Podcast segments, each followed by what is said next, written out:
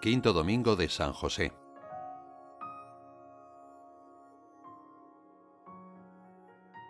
La vida ordinaria está llena de ocasiones y decisiones que marcan un determinado rumbo, y algunas de ellas tienen una importancia trascendental para nuestro futuro. Si habitualmente necesitamos ponderar las cosas en la presencia de Dios, con mayor motivo en esas situaciones especiales. José, hijo de David, no temas acoger a María, tu esposa, dijo el ángel al patriarca. El Evangelio de San Mateo nos dice que José ponderó en su oración lo que sucedía para ver de qué manera actuar. Eso hace posible que se nos presente como figura de varón respetuoso, delicado, que aun no teniendo toda la información, se decide por la fama, dignidad y vida de María. Y en su duda de cómo hacerlo mejor, Dios lo ayudó a optar iluminando su juicio. Santa María concibió a Cristo por la fe, pues acogió los planes del Señor, creyó que se cumplirían las palabras dichas por el ángel.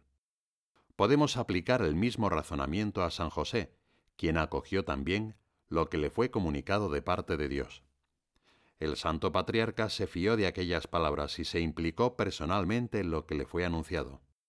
Hizo suyo el plan de Dios confiando en que se trataba de algo bueno, no sólo para la humanidad en general, sino también para sí mismo. Se veía feliz en aquella historia. Se había convertido en el plan que él deseaba llevar adelante. En el lenguaje común decimos que es fiel la reproducción de una obra de arte cuando refleja el proyecto inicial del artista. Pero Dios entra en relación con criaturas que poseen una auténtica libertad. El arte entonces está en aprender a lo largo de nuestra vida a coger sus planes y en reconocer en ellos una bondad para nosotros y para quienes nos rodean. San José se desenvuelve en situaciones normales, en el trabajo, en la familia, en la vida ordinaria, y allí es donde aprende a acoger y a hacer vida el don de Dios. Esta actitud es necesaria para todos los cristianos. Al Santo Patriarca podemos pedirle que renueve nuestra mirada y nuestro corazón para tener la frescura de abrirnos a los dones y planes divinos.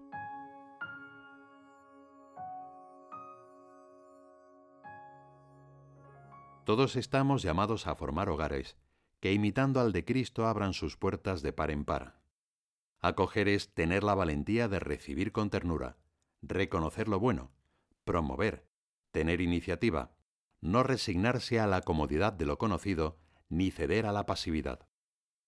Acoger es tener una disposición habitual de estar siempre abierto a las necesidades de los demás. José es un protagonista valiente y fuerte, la acogida es un modo por el que se manifiesta en nuestra vida el don de la fortaleza que nos viene del Espíritu Santo. El Santo Patriarca es un hombre fiel, que se abre en primer lugar a la voz de Dios, pero también acoge el claroscuro de la historia en la que se ve inserto, acoge los desafíos que el mundo y las personas que le rodean plantean a su misión. El realismo cristiano, que no rechaza nada de lo que existe, vuelve una vez más la realidad en su misteriosa irreductibilidad y complejidad es portadora de un sentido de la existencia con sus luces y sombras. Esto hace que el apóstol Pablo afirme, sabemos que todo contribuye al bien de quienes aman a Dios. Y San Agustín añade, aun lo que llamamos mal. En esta perspectiva general, la fe da sentido a cada acontecimiento feliz o triste. A San José María le gustaba fijarse en que San José busca continuamente la mejor manera de cumplir los planes divinos, que han pasado también a ser los suyos. Coloca al servicio de la fe toda su experiencia humana. Cuando vuelve de Egipto oyendo que Arquelao reinaba en Judea en lugar de su padre Herodes, temió ir allá.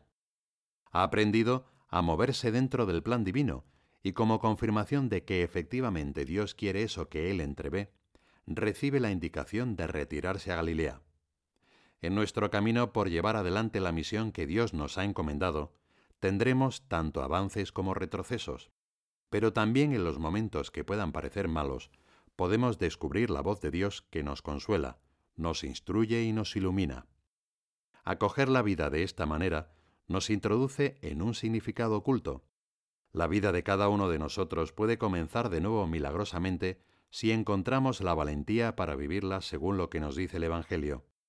Y no importa si ahora todo parece haber tomado un rumbo equivocado, y si algunas cuestiones son irreversibles. Dios puede hacer que las flores broten entre las rocas.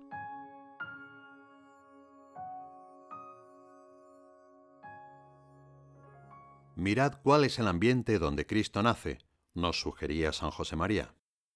Todo allí nos insiste en esta entrega sin condiciones. José, una historia de duros sucesos combinados con la alegría de ser el custodio de Jesús, pone en juego su honra, la serena continuidad de su trabajo, la tranquilidad de su futuro. Toda su existencia es una pronta disponibilidad para lo que le pide Dios. En Belén nadie se reserva nada.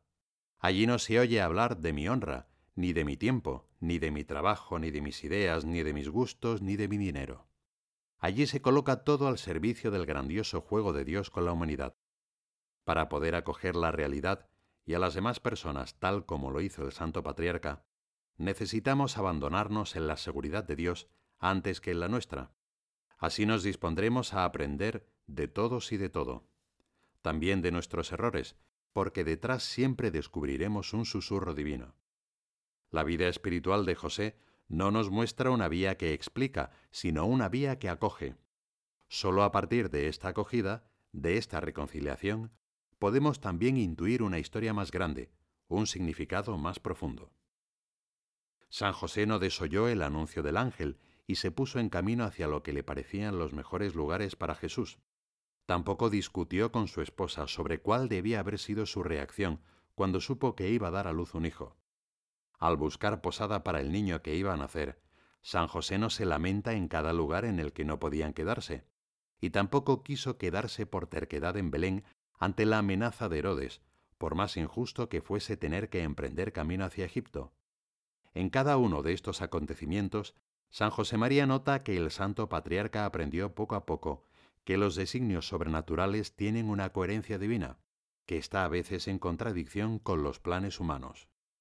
Por esto, necesitamos pedir la sabiduría del Padre terreno de Jesús para aprender a comprender esa lógica divina y así acoger, como venidos de Dios, a las personas y los eventos que nos rodean.